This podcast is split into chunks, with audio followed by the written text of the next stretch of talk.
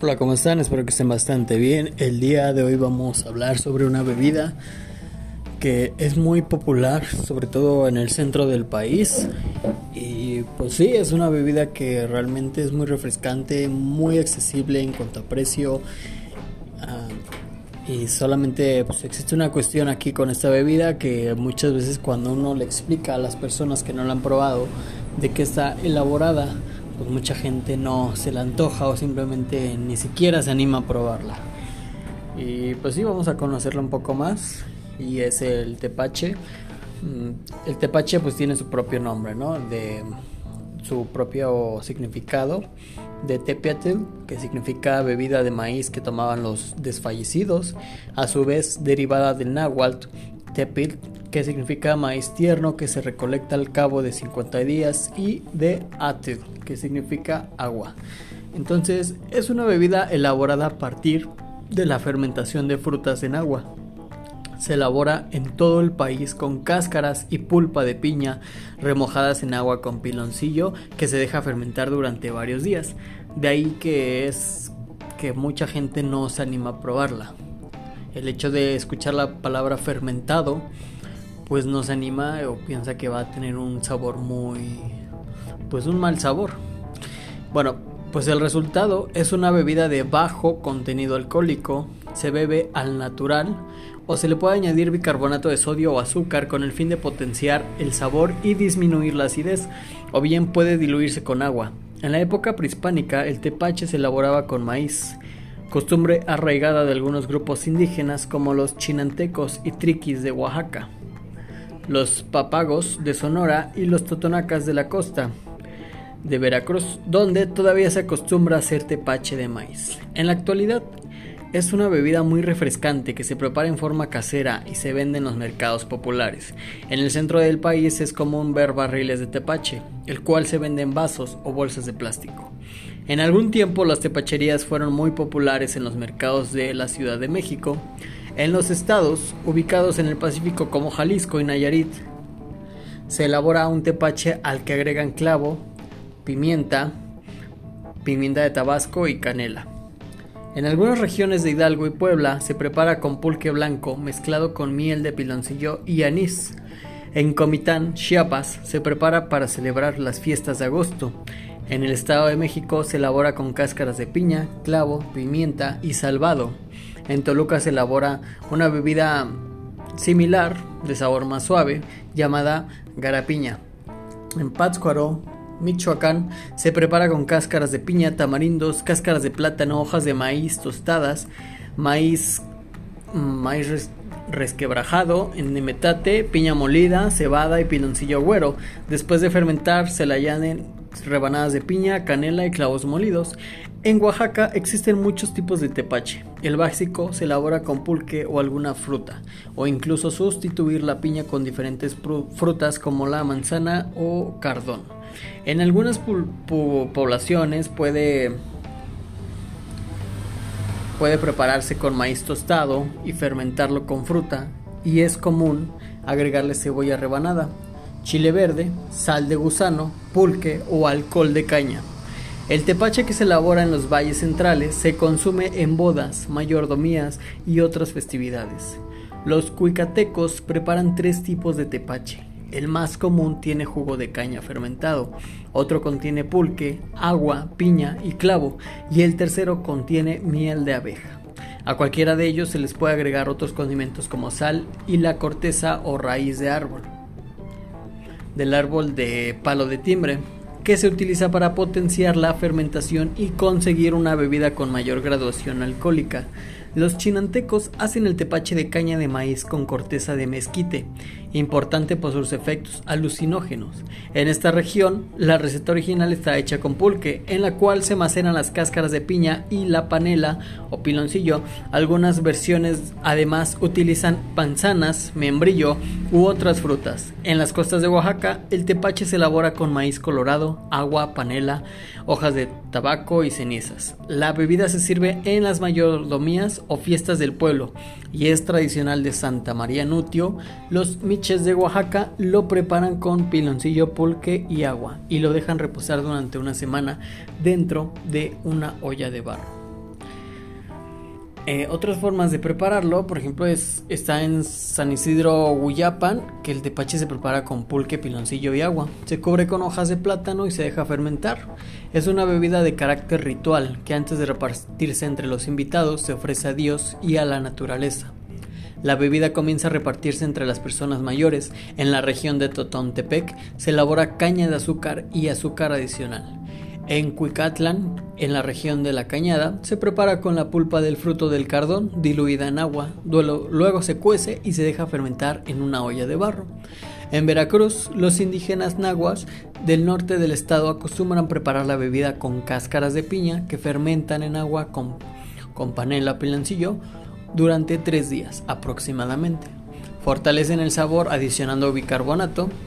Eh, esta esta comunidad también acostumbra a preparar el tepache de zarza, el cual se produce a partir de la fermentación de trozos de raíz de zarza en agua con piloncillo. Se deja fermentar por tres días y se adiciona carbonato.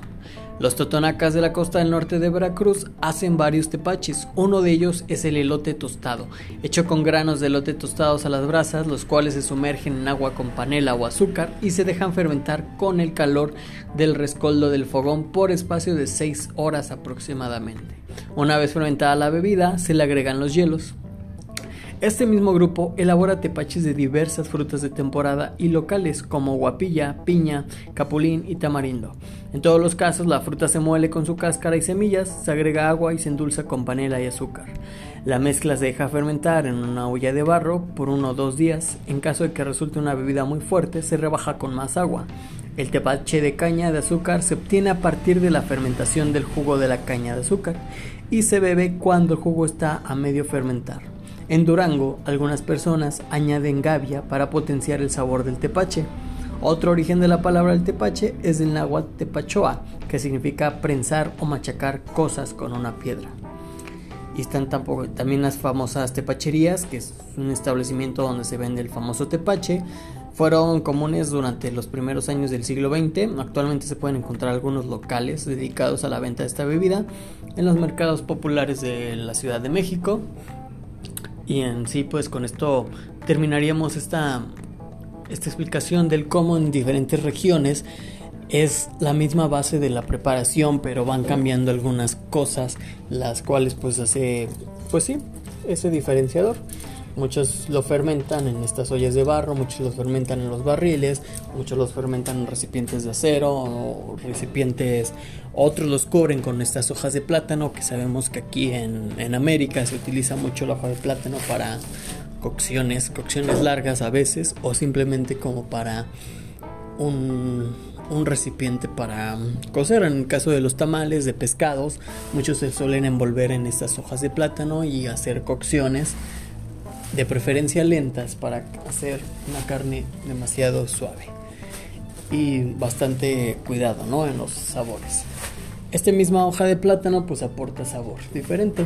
Entonces es una bebida que estoy seguro que muchos ya han probado y muchos otros ni siquiera sabían o no la han probado, la han visto en algunos mercados pero ni siquiera o no han tenido el valor de probarla.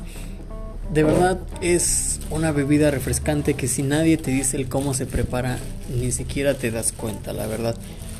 Eh, obviamente estamos hablando que el recetas, pues las primeras recetas sabemos que tienen un, un, sabor muy fuerte y esto de que contiene una graduación alcohólica no hay que asustarse con este tema, pues sabemos que es una graduación muy muy baja, ni siquiera, incluso más baja que la cerveza estamos hablando que tendrá que un 2% de alcohol, un 3%, o sea, son cantidades muy bajas que de verdad necesitaríamos pues, muchos litros para sentir efectos eh, efectos que nos hayan, bueno, que induzcan a lo del alcohol.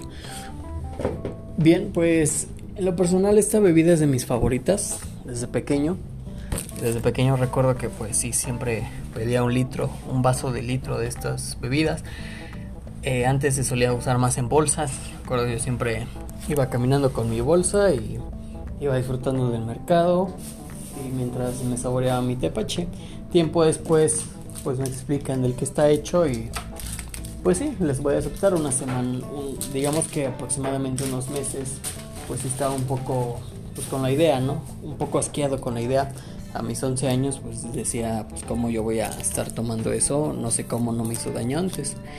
Y bueno, pues ya un poco ya consciente, ya mm, en la adolescencia y demás, pues ya entendí que pues no es algo del otro mundo y obviamente pues hay que hay que aprovechar este tipo de tradiciones, de cómo se elaboran estas bebidas tradicionales y sobre todo el sabor, ¿no? El sabor magnífico que les digo que sinceramente a mí me gusta mucho por este sabor un poco ácido que llegan a tener muchos tepaches.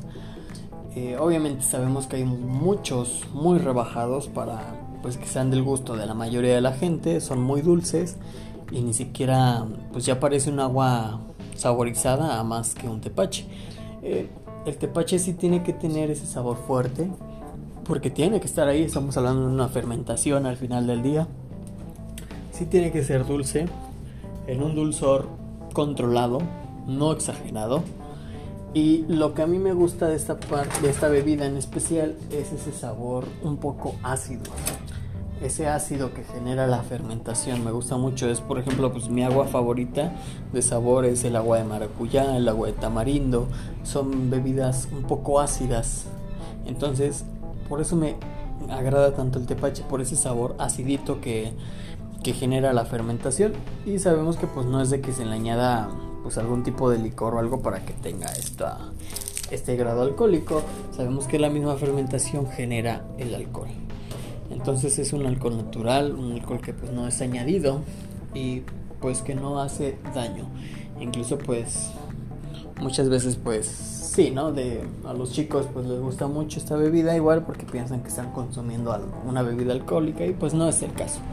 No es el caso y por eso lo vemos que lo disfrutan pequeños y grandes esta bebida. No, no hace daño a nadie y es una bebida que suma, suma mucho a las tradiciones mexicanas, suma mucho a todas estas variantes de... Pues sí, es una bebida muy tradicional y que gracias a todas las cosas sigue vigente hoy en día su popularidad y se siguen viendo. Muchos alimentos ya no se están viendo, muchas tradiciones ya no se ven casi y gracias y por suerte pues que esta bebida todavía la podemos encontrar muy muy seguido. Hasta aquí vamos a dejar el segmento. Muchas gracias por escucharlo y nos vemos en otro pronto. Muchas gracias y que tengan un excelente día.